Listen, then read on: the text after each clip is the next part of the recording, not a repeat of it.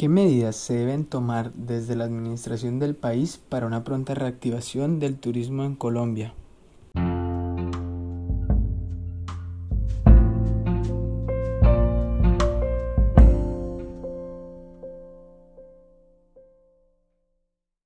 Bienvenidos a un podcast en el que hablaremos sobre el impacto negativo en la economía colombiana por el nulo turismo que ha existido en este 2020 debido a la pandemia del COVID-19. Según cifras entregadas por el Consejo Mundial en conjunto con Oxford Economics, la economía mundial creció en un 3.4% y el turismo en un 3.9% en el año 2019. A diferencia, este año, según datos revelados por la Organización Mundial del Turismo, muestra que entre 100 y 120 millones de empleos turísticos directos están en riesgo. Además, la Conferencia de las Naciones Unidas sobre Comercio y Desarrollo, la UNCTAD, prevé que la pérdida será del 1.5 al 2.8% del PIB mundial generado por la crisis del COVID-19 en este 2020.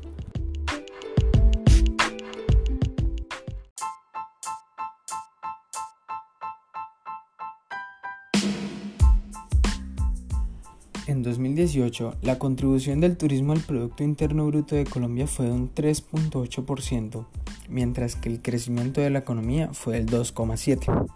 El año pasado, la expansión en el 2019 en Colombia del Producto Interno Bruto fue del 3.3% y se debió en buena medida gracias a que el sector turístico creció en un 4,9%, específicamente en el sector comercio, transporte, alojamiento y servicios de comida.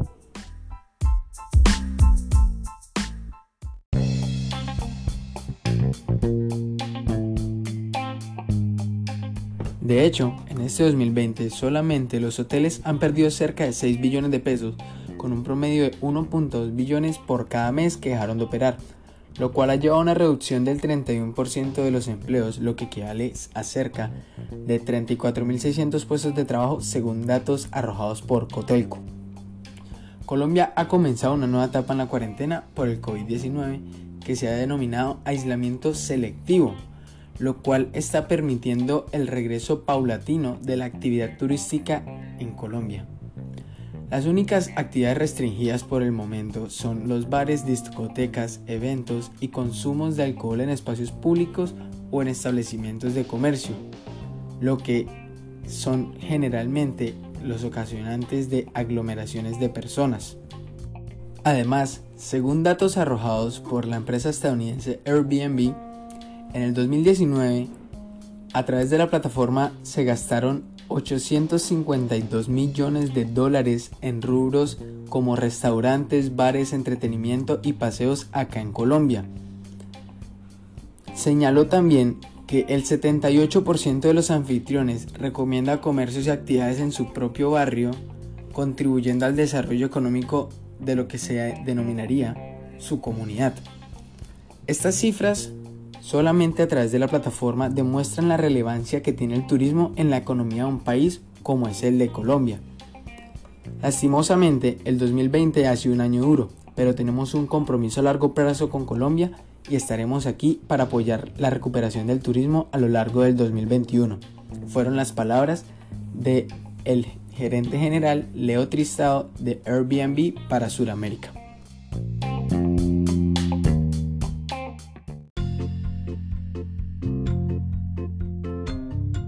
No todos son malas noticias para Colombia, debido a que el país fue nominado a las categorías más importantes en la nueva versión de los World Travel Awards, conocidos como los Oscar del Turismo, haciendo competencia con países como Argentina, Brasil o Perú. Pero no quedamos solo en las nominaciones. Colombia obtuvo el premio al mejor destino de Sudamérica en la edición 27 del 2019 y también en la edición 28 de este 2020. Este tipo de noticias confirman que Colombia se mantiene vigente como destino top para el turismo a nivel mundial y a pesar de la coyuntura se sigue trabajando para prepararse y ofrecer servicios turísticos para ser más competitivos en la escena internacional. Estas fueron las palabras de la presidenta de ProColombia, Flavia Santoro, tras el galardón que recibió Colombia en los World Travel Awards.